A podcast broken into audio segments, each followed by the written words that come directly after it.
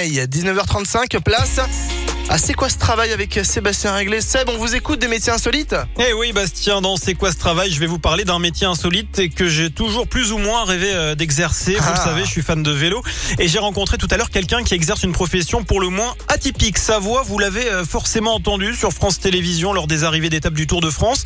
Je veux parler de l'Indinois François Belay, le speaker du Tour de Oh France. là. Depuis 21 ans, c'est lui qui est au micro euh, sur la ligne d'arrivée, mais aussi lors de la cérémonie protocolaire. Vous savez, hein, ce moment où les meilleurs coureurs se font Ouais. remettre les maillots distinctifs sur un podium avec le fameux bouquet de fleurs. Et les quatre maillots, on le rappelle, le maillot jaune pour Jonas Vingegaard, le maillot vert pour Vous entendez, c'est énorme. Ça, c'était l'été dernier, euh, lors de la remise des maillots sur les Champs-Élysées à la fin du Tour de France 2023, avec tous les champions, Jonas Vingegaard notamment. Mais alors, comment devient-on speaker du Tour de France? Écoutez la réponse de François Belay.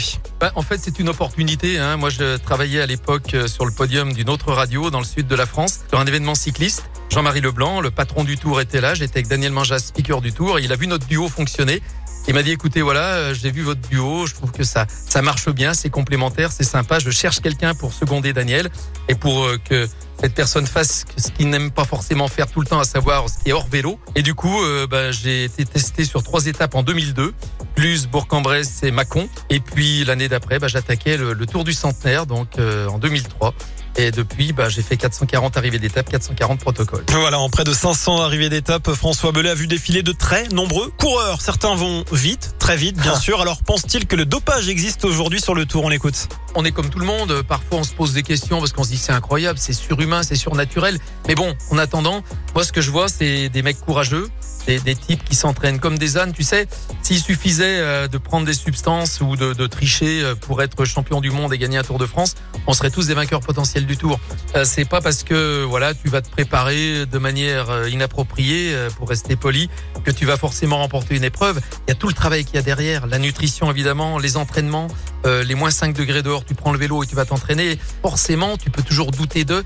Et moi, je, je garde mes yeux d'enfant sans être naïf, mais je garde mes yeux d'enfant parce que ceux qui gagnent sont quand même des super champions. Parce que pour gagner rien qu'une étape du Tour, et même pour être troisième ou dixième d'une étape du Tour, ou même pour finir le Tour de France, même quand t'es dernier, lanterne rouge, c'est incroyable. Faut être vraiment un surhomme, quoi. Voilà, François Belay ne voit pas que des coureurs. hein. Au pied du podium, il croise aussi des élus et de très nombreuses célébrités, des françaises, oui, mais aussi des stars américaines. Et pour lui, elles ont vraiment quelque chose de spécial. les acteurs américains les, les chanteurs américains, les Américains qui viennent sur le tour et qui sont venus sur le tour, quand ils ont une heure à te consacrer, ils te consacrent une heure. C'est pas 61 minutes, c'est pas 59, c'est 60 minutes, mais c'est 60 minutes à fond avec toi. Parce qu'il y a une espèce de côté professionnel même dans les loisirs pour ces gens-là. Je me rappelle Ben Stiller par exemple, voilà, et on avait une heure, Cameron Diaz, Tom Cruise étaient là pendant une heure. On les a eu pendant une heure avec nous vraiment. Voilà, Bastien, vous vous doutez bien que François Belay n'est pas que speaker du Tour de France. Le Bressan intervient également sur le Tour de l'Ain ou encore le Tour de l'Avenir. Il est aussi le speaker du club de rugby de Bourg-en-Bresse et il travaille régulièrement avec la Fédération française de rugby.